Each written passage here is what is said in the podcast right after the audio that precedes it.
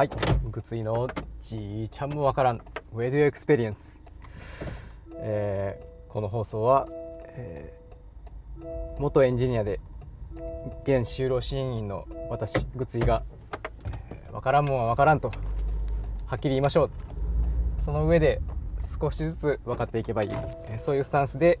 え幸せに生きるための知識や技術、え考え方などを、え紹介している放送です。今回はですね、えー、タイトル何にしようか。えっとまあ AI 絡みなんですけどうーん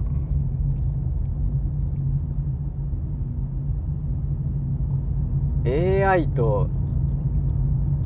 想像力がわからん」でいきましょうか。でお送りします。えっ、ー、とまあ事の発端というかこの話そうと思ったきっかけは何だったかというと多分このえっ、ー、とポッドキャストを投稿しているブログ記事にあの載せるんですけど、まあ、私の、えー、ツイート改め X のポストですかであのあリポストだったのかな誰かのあの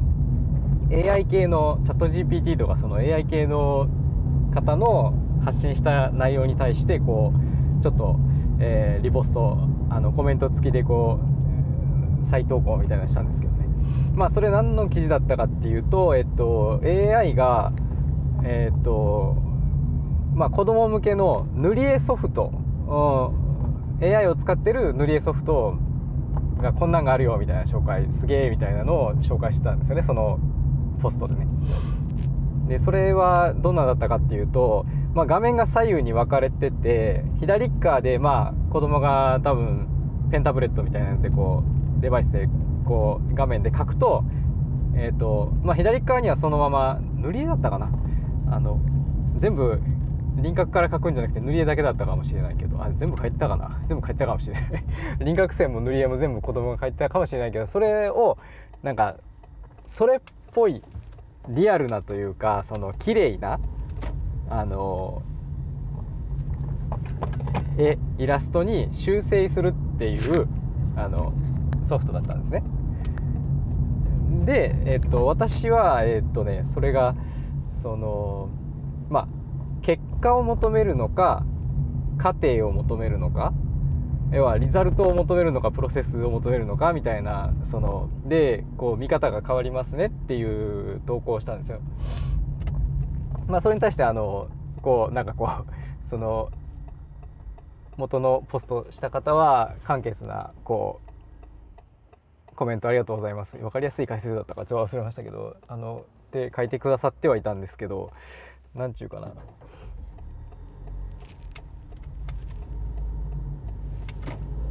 まあその方曰くこう私のコメントに対してはえっと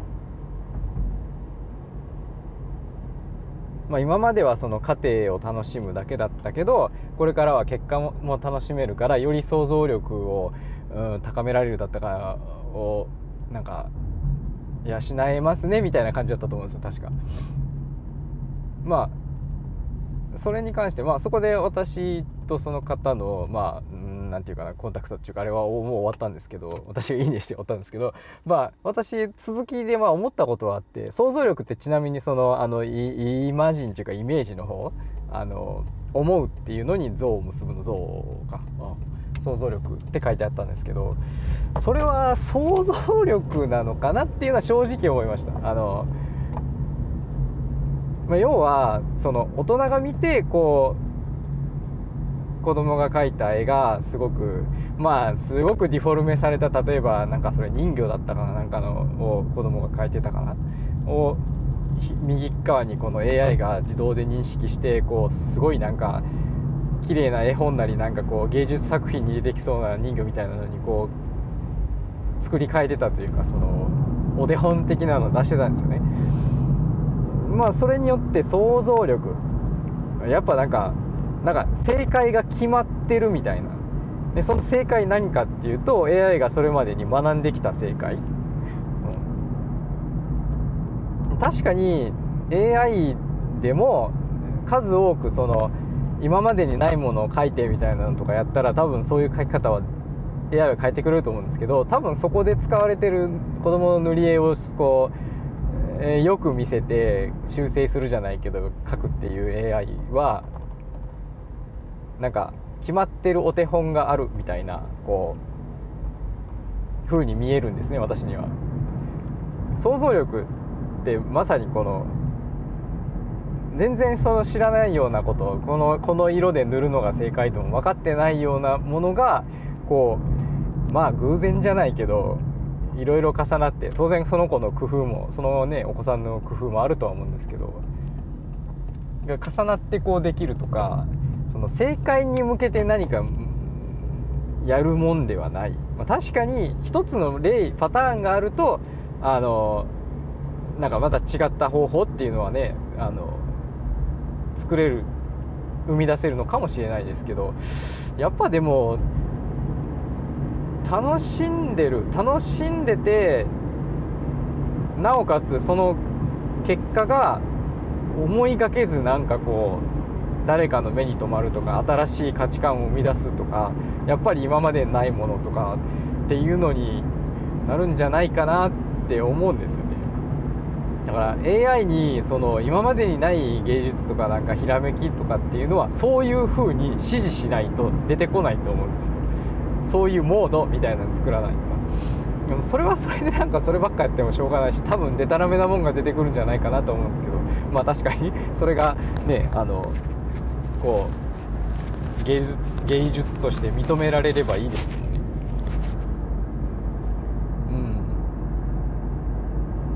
うん。なのでこう今の話でこうふと思い出したのはあのあれですよ。えっと「嫌われる勇気」ってあの有名なアドラー心理学の本ですけどあれに出てきたそのだいぶ終盤かなその承認欲求を捨てようみたいな話があったと思うんですけど要は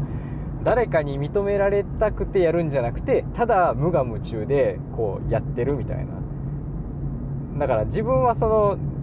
極論成果を求めてない。あのただスポットライトスポットライトを浴びて自分はその舞台に立って踊ってるだけで周りは何も見えない。こうスポットライトが当たって自分にはこう強烈に眩しくて見えないけどただその場を踊っているまあ楽しんでいるというかなんかそういう感覚がやっぱ大事なんじゃないかなって思ったんですよね。まあ想像力ある意味お手本に対する想像は膨らむというかかもしれないけどなんかやっぱクリエーションの方クリエイトその作る創始者の層ですね想像そっちの層作る作るか。だから